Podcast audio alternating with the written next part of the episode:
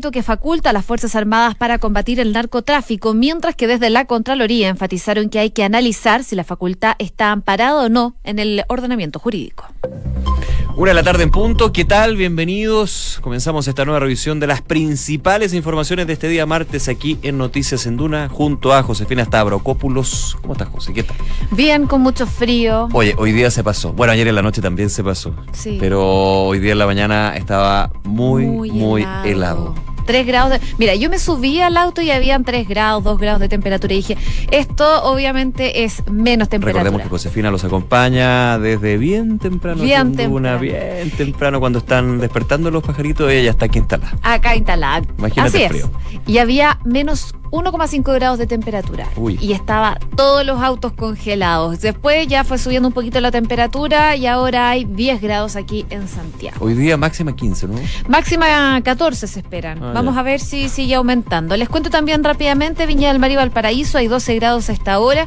Se espera que esté totalmente despejado. En Concepción, misma condición, con 9 grados de temperatura a esta hora de la tarde. Y en Puerto Montt, totalmente cubierto, con 7 grados. La máxima podría llegar hasta los 9 y no se prevén precipitaciones para hoy día ni para mañana. Revisamos las principales calles de Santiago también, viendo qué sucede en este día martes. eh, con respecto al tránsito, por ejemplo, ojo, según la OST, semáforo apagado en Avenida Macul, José Domingo Cañas, Juan Moya, Ignacio Carrera Pinto, en la comuna de Ñuñoa. También eh, hay un aviso aquí desde la UST, desde las 22 horas del 26 de julio hasta, hasta las 5 de la mañana del 29 de julio se segregarán las pistas de Espucio Norte, la calzada norte de forma alternada desde la pirámide hasta la salida El Salto. Ojo ahí, un sector donde hay mucho tránsito durante la mañana y también durante la tarde para lo que es el sector eh, industrial, eh, de oficinas varias ahí en el sector de El Salto. Ojo entonces, desde las 10 de la noche el 26 de julio hasta las 5 de la mañana el 29 de julio se segregarán las pistas de Espucio Norte, calzada norte de forma alternada. Toda la información, por supuesto, de la cuenta de la OST del Ministerio de Transporte. Y hace una hora, eh, accidente en General Velázquez al norte en el sector de Salvador Gutiérrez con restricción de pista derecha, algunos de los puntos que nos menciona acá la OST del Ministerio de Transporte. Una de la tarde con dos minutos, con tres minutos para ser exactos. Vamos entonces a revisar las principales noticias en estos, los titulares. El Contralor Jorge Bermúdez dijo tener que analizar si la facultad de las Fuerzas Armadas de combatir el narcotráfico está o no amparada en el ordenamiento jurídico. De todas maneras, la autoridad declaró que este es un procedimiento normal cuando se ingresa un decreto supremo, sobre todo si es complejo. Ya hace algunos minutos, el Colegio de Profesores ratificó el término de la movilización nacional tras siete semanas de paro indefinido. Un 67,37% de los docentes que votaron optó por deponer el paro, de un total de 20.379 votantes. Por su parte, la ministra Marcela Cubillos aseguró que la última propuesta que le hicieron al Colegio de Profesores sigue en pie y que todavía es posible reprogramar las clases. La titular de Educación dijo que la instrucción que hemos dado a los colegios que bajaron ayer el paro es que rápidamente se recuperen las clases perdidas en los 50 días de movilización.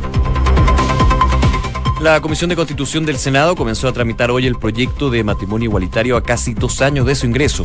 El presidente de la instancia, el senador Felipe Arboe del PPD, explicó las razones de la demora y aseguró que esperan una ágil discusión.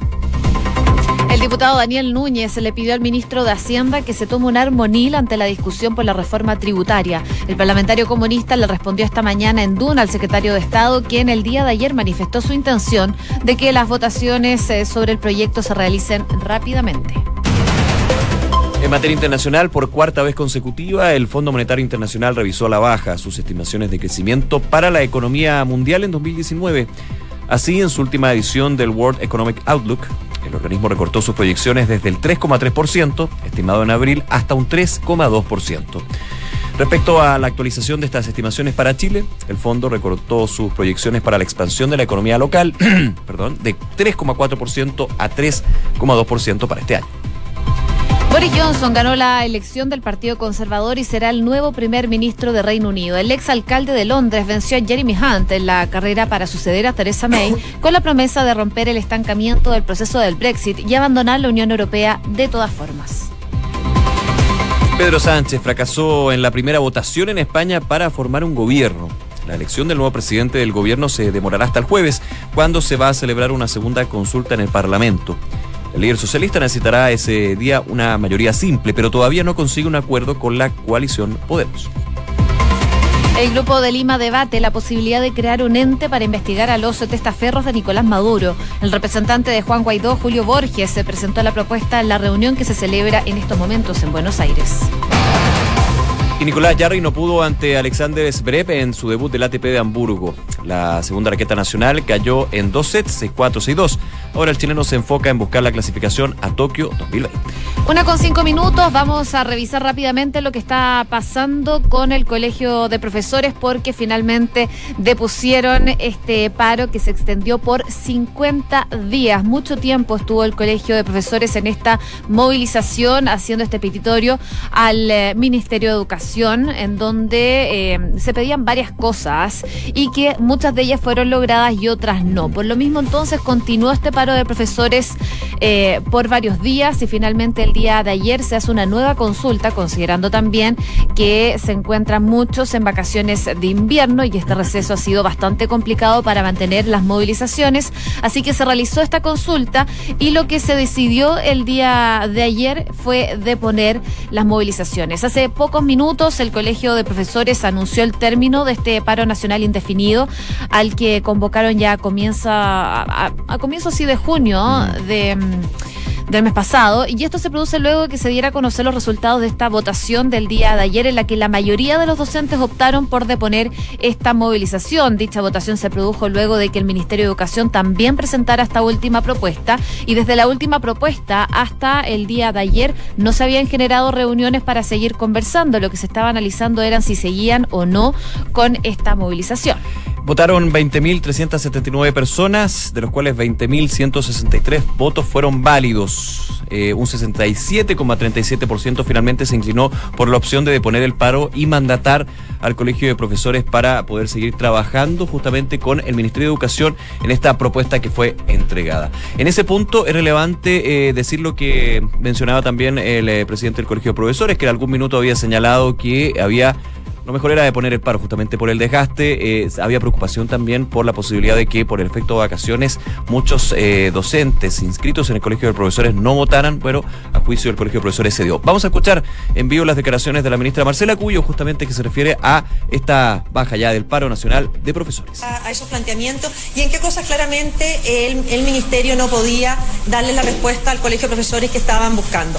Ahora, nosotros, esa última propuesta, eh, cuando se planteó, fue eh, aceptada por el propio presidente del Colegio de Profesores que llama en esa ocasión a deponer la movilización y después, bueno, ocurre lo que, lo que hemos visto durante esta, durante esta semana. Nosotros como ministerio ya empezamos a cumplir aquellas cosas en las que nosotros estábamos convencidos que había que empezar cuanto antes. De hecho, fuimos quienes incorporamos con discusión inmediata el proyecto de titularidad de las horas de extensión y al mismo tiempo le pusimos discusión inmediata al proyecto que establece agravante para quienes agregan a los profesores. También hay una mesa que queda comprometidos de constituir en materia de educación pública. Por lo tanto, respecto de la propuesta que hizo el Ministerio y que es básicamente la misma que ha hecho durante toda la movilización, el Ministerio ya empezó a cumplir porque estamos convencidos que muchas de ellas eh, son demandas muy sentidas por todos los profesores de Chile, independiente de que hayan estado o no movilizados durante este periodo. Parte entonces de las declaraciones de la ministra Marcela Cubillos, quien se refiere a esta hora de la tarde a el fin de este paro de profesores luego de varios días de movilización y que han causado también eh, perjuicios en la educación pública. Eh, se hablaba el día de hoy a empezar a reagendar lo que fueron las clases perdidas, una situación que probablemente va a ser bastante complicada considerando la cantidad de días que estuvieron paralizados los profesores y es probable que la cantidad de materia que fue perdida no se logre reagendar rápidamente. Sí, también eh, considerando que habían profesores que habían se habían descolgado del paro nacional justamente por la imposibilidad posibilidad que tenían para recuperar las clases y que estas no iban a ser pagadas finalmente. Escuchemos lo que dijo el presidente del Colegio de Profesores hace un rato solamente, Mario Aguilar, eh, siguió eh, con críticas. De hecho, la ministra de Educación que escuchábamos en vivo algunos segundos dijo que el paro se extendió principalmente porque ella solamente se sentó a conversar recién en la cuarta semana de movilización. También hay algunas eh, declaraciones que los invitamos a escuchar a continuación. Mis colegas han hablado en esta consulta y han dicho en un 60 y casi un 68% que ellos están por el retorno a clases. Primero quiero decir que ese 32 63% que votó por seguir en paro tiene todo nuestro respeto y todo nuestro reconocimiento, porque en ellos hay un espíritu de lucha, hay una convicción que es absolutamente destacable. La mayoría ha tomado otra decisión y respetamos esa decisión, por cierto, y entendemos esa decisión, a pesar de que no estamos satisfechos con la respuesta que nos dio el gobierno. Nosotros no estamos satisfechos con la respuesta que nos dio el gobierno. El gobierno nos ha dicho que hay temas que no se pueden solucionar y nosotros decimos que su obligación es solucionar los temas. Claro, lo que decía Mario Aguilar es que deponen este paro, pero que igualmente no están conformes con la solución que le ha dado el Ministerio de Educación. Básicamente deponen esta movilización por el tiempo y el desgaste que esto ha causado finalmente a los profesores eh, movilizados. No estamos satisfechos con la respuesta, entonces, dijo Aguilar. Eh, según lo que decía también es que el gobierno les ha dicho que hay temas que no se pueden solucionar y eh, lo que dice él es que nosotros decimos que son obligaciones solucionar esos temas. Parte entonces de las quejas de que finalmente daba cuenta hoy día Mario Aguilar respecto de este paro eh, que se depone y que él en su momento de hecho había llamado de poner esta movilización hace algún tiempo, en la votación anterior. Que le generó críticas desde el interior del colegio de profesores, de alguna manera por tomar parte y aceptar lo que era un petitorio que a juicio de... Eh, la mitad, porque recordemos que había la votación anterior fueron 250 votos de diferencia, fue muy estrecha, pero ese porcentaje de alguna manera acusaba que eh, el Colegio de Profesores estaba rindiéndose finalmente a eh, las ofertas que estaba presentando el Ministerio de Educación, que eran insatisfactorias. Así que se depone el paro finalmente, este paro nacional de profesores vuelven ya íntegramente las clases, pero sigue la discusión entre el gremio y el Ministerio de Educación, en este caso con la titular de la cartera, Marcela Cuquillos. Una de la tarde con 12 minutos. Noticias en Duna con Josefina Stavrakopoulos y Nicolás Vial. Y hace algunos días el Ministerio de Defensa pidió una audiencia con el Contralor General de la República, Jorge Bermúdez, eh, con el objetivo principalmente de conversar de este decreto que firmó el presidente Sebastián Piñera a principios de este mes, documento que recordemos entrega facultades a las Fuerzas Armadas para poder combatir el narcotráfico y también el crimen organizado principalmente en las fronteras. Un tema que ha sido arduamente discutido durante los últimos días y hoy día el Contralor Jorge Bermúdez estuvo dando varias entrevistas radiales durante la mañana en donde se refirió a este tema principalmente de eh, el uso de las Fuerzas Armadas para el control de la frontera, como les contaba, un tema que ha sido arduamente discutido, sobre todo por las facultades que se le podría dar a las Fuerzas Armadas. A grandes rasgos, el Contralor General, eh, recordemos que este decreto supremo es devuelto al Ejecutivo para eh, ciertas precisiones que pide la Contraloría en este caso. Y Jorge Bermúdez dice lo siguiente, es un decreto supremo y tenemos que ver si esas facultades, entregan a las Fuerzas Armadas para combatir el narcotráfico y el crimen organizado en las fronteras. Eh, son funciones que van a desempeñar las Fuerzas Armadas, están o no amparadas por nuestro ordenamiento jurídico. Esa es la tarea que tenemos que cumplir en este rol de control que estamos realizando. Eh, el decreto usa una expresión, y este es el punto que eh, genera ahí la necesidad de precisiones, dice Bermúdez. usa una expresión que se denomina colaboración. Es una expresión que habitualmente no se utiliza en una disposición, entonces era necesario aclarar qué significa colaborar. En segundo lugar, el ejercicio de ciertas facultades en un área que para nuestro país es sensible, para nosotros es necesaria esa aclaración. Entonces, en las funciones, pero por sobre todo en este concepto de la colaboración que tendrían las Fuerzas Armadas en la frontera con las policías, la Policía de Investigación y Carabineros de Chile. Críticas que en algún minuto eh, se dieron desde algunos sectores políticos porque se hablaba de la facultad que se le estaba dando con este decreto supremo a las Fuerzas Armadas para el control migratorio. Eso fue descartado por el gobierno eh, a voz del presidente y también el ministro de Defensa, Alberto Aspina, quien dijo que esta colaboración, que es justamente el concepto que está pidiendo más aclarar eh, la Contraloría al gobierno, esta colaboración va más por el lado de la comunicación y la coordinación. Claro, la logística. La logística, pero decía Espina que es mucho más por el tema de la comunicación, aprovechando la tecnología y la propia logística que tienen las eh, ramas de las Fuerzas Armadas para el monitoreo de bandas de narcotráfico y también de crimen organizado. De hecho, eh, ocupaba el ejemplo, que algunos dijeron que no era muy buen ejemplo, de que en el mar quienes controlan todo ahí es la Armada. ponía el ejemplo de que ya había eh, una facultad que tenía la Armada, pero que en este caso no se iba a aplicar con esa colaboración porque en tierra cualquier tipo de diligencia, cualquier tipo de operativo iba a ser eh, protagonizado y llevado a cabo por eh, las policías y no por las Fuerzas Armadas. Por ejemplo, no se hablaba de un aumento del destacamento del ejército, que de hecho ya está eh, ubicado en las fronteras de nuestro país, pero que pide la Contraloría precisar este tema de la colaboración. Explíqueme bien de qué se trata, qué es colaborar. Claro, lo que decían desde el gobierno es que se va a analizar la forma y no el fondo de este decreto supremo. Esto lo decía el ministro del Interior, Andrés Chadwick, pero quien también salió a defender este decreto supremo fue el propio presidente Sebastián Piñera, quien hoy día aseguró que esta ley que permite a las Fuerzas Armadas que puedan prestar colaboración en la lucha del narcotráfico, dice que no es inconstitucional y espera que muy pronto la Contraloría tome razón de este decreto. Dice, como yo, como presidente, voy a quedar en brazos cruzados si puedo usar las Fuerzas Armadas para que colaboren con la policía. No es que las Fuerzas Armadas van a estar deteniendo a la gente, fue lo que dijo el presidente Sebastián Piñera, que hace una breve defensa entonces a lo que es este decreto supremo, que tanto ha dado que hablar y que, de hecho, hoy el mismo Contralor, incluso aquí en Duna, estuvo conversando durante esta mañana. Eh, un punto desde lo institucional no es anormal, de hecho es muy normal que la Contraloría General de la República devuelva un, eh, un decreto supremo o algún tipo de decreto al gobierno para pedir precisiones. Eso es súper normal. Lo que pasa es que este en particular, claro, está hablando de otras instituciones, entre estas las Fuerzas Armadas, las policías y un tema sensible como es eh, la situación fronteriza, donde ese concepto de colaboración a juicio de la Contraloría tiene que ser explicado. Eh, tú decías, José, el ministro Andrés Chávez dijo aquí se va a revisar la forma, no el fondo.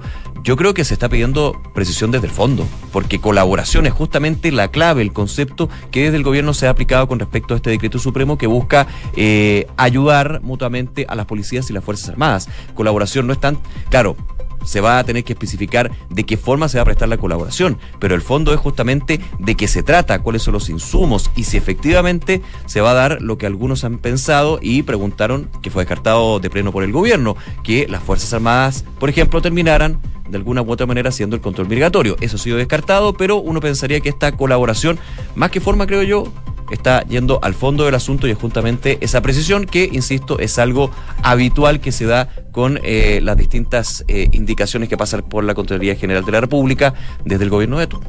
Claro, desde la centroizquierda eh, afirman que cualquier cambio en las funciones que desarrollan las Fuerzas Armadas debe ser establecido a través de la ley y no a través de...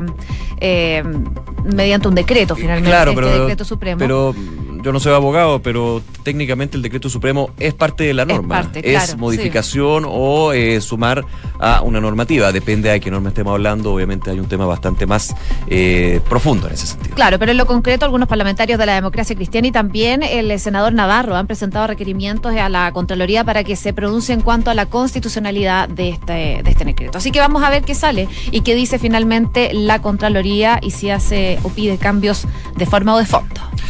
Así es, eh, una de la tarde con 18 minutos. Escuchas Noticias en Duna con Josefina Stavrakopoulos y Nicolás Vial. Lo comentábamos en los titulares a esta hora porque el Fondo Monetario Internacional tiene nuevas proyecciones y a nivel internacional y por supuesto para nuestro país. Eh, ¿Qué pasa con Chile? Bien enfocado y con respecto también a lo que han sido las proyecciones del Ministerio de Hacienda, que recordemos ha recortado el rango de crecimiento para este año. El Fondo Monetario Internacional recortó la proyección para Chile este 2019 de eh, 3,4% pronosticado en abril a 3,2%. Se queda entonces en línea con lo que es la estimación que hace Hacienda, que recordemos en algún minuto el gobierno estaba estipulando, más que estipulando, perdón, no es el concepto, estableciendo, eh, proyectando, estimando que este año la economía chilena crecería hasta un 3,5%. En algún minuto en la cuenta pública eh, última, el presidente Piñera dijo vamos a crecer entre un 3 y un 3,5% y Hacienda hace una... Eh, actualización de sus proyecciones, que son muy habituales, evidentemente, va un 3,2%. Habló el ministro de Hacienda, Felipe Larraín, también eh, sumando lo que es también eh, la mirada que hace el Fondo Monetario Internacional con respecto a una economía internacional que ve bastante más débil de lo que se pensaba a principios de.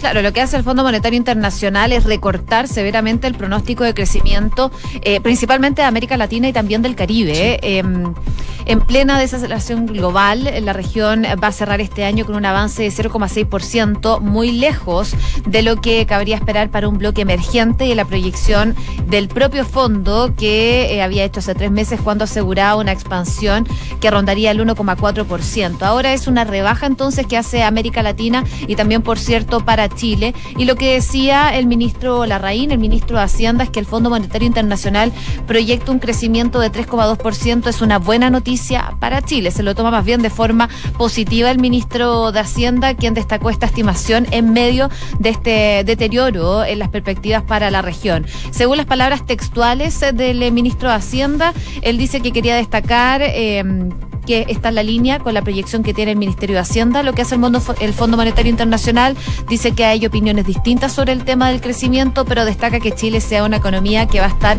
entre las que más va a crecer en la región.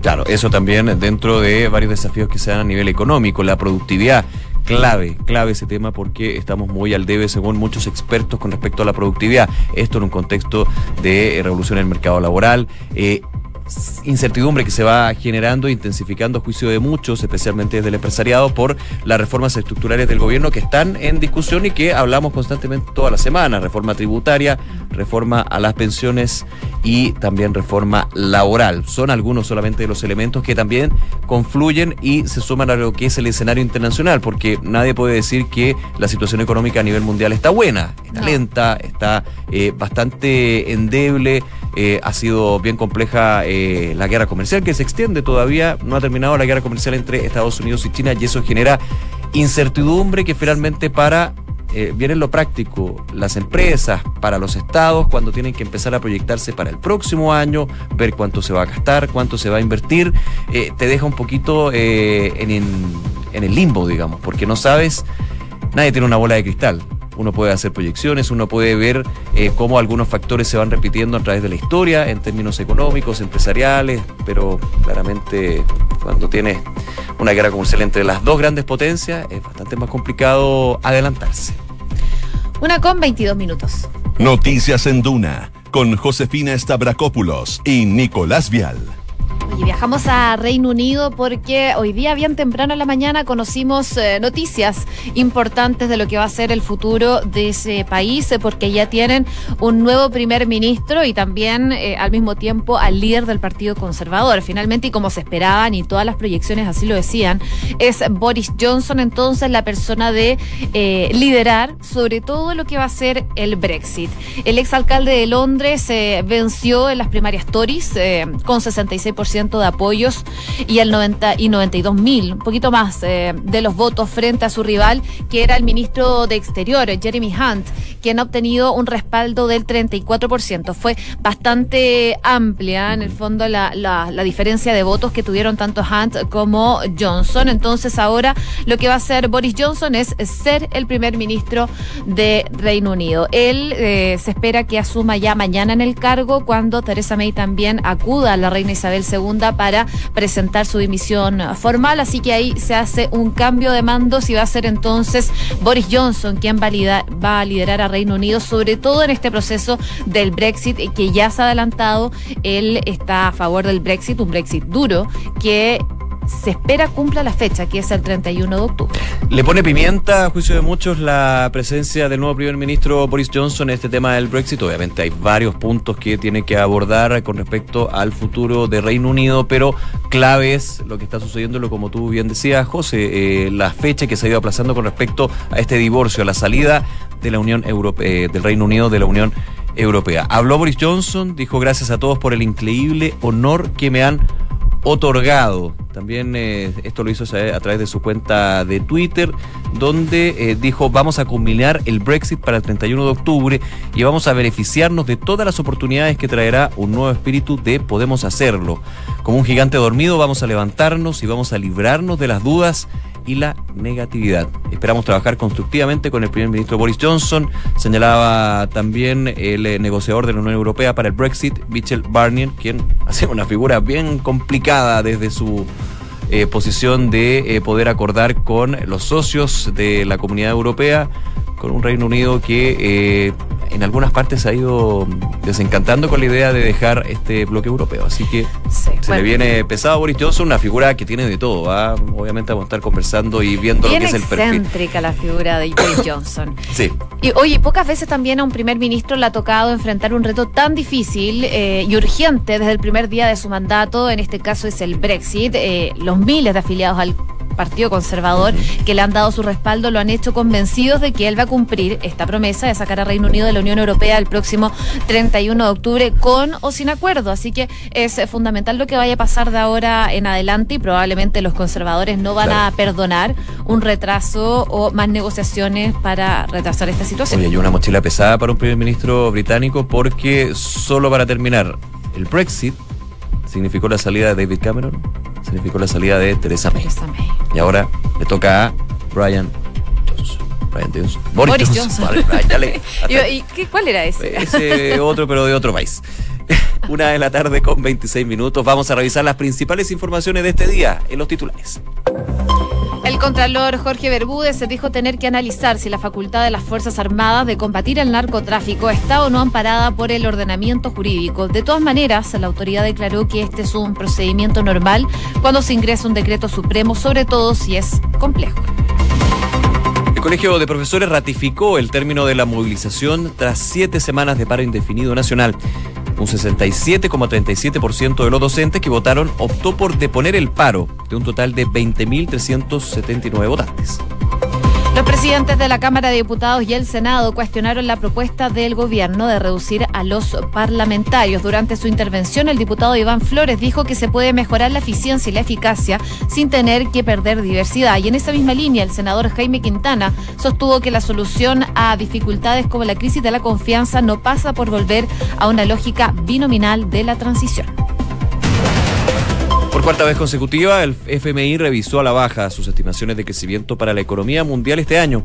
Así, en su última edición del World Economic Outlook, el organismo recortó sus proyecciones desde 3,3% estimado en abril hasta un 3,2%. Respecto a la actualización de estimaciones para Chile, el Fondo Monetario Internacional recortó sus proyecciones para la expansión de la economía local de 3,4 a 3,2%. Pedro Sánchez fracasó en la primera votación en España por formar gobierno. La elección del nuevo presidente del gobierno se va a demorar hasta el jueves, cuando se celebre una segunda consulta en el Parlamento. El líder socialista va a necesitar ese día una mayoría simple, pero todavía no consigue un acuerdo con la coalición Podemos. Y Nicolás Jarry no pudo ante Alexander Zverev en su debut del ATP de Hamburgo. La segunda raqueta nacional cayó en dos sets, 6-4 y 6-2. Ahora chileno se enfocará en buscar la clasificación a Tokio 2020, los Juegos Panamericanos de Lima, que arrancan este 26 de junio. Una con ah, 27 minutos. Eh, hay noticia de último minuto en relación a Venezuela. Dicen que el Parlamento aprobó la reincorporación al país del TIAR, el tratado internacional que le permitiría pedir ayuda militar extranjera.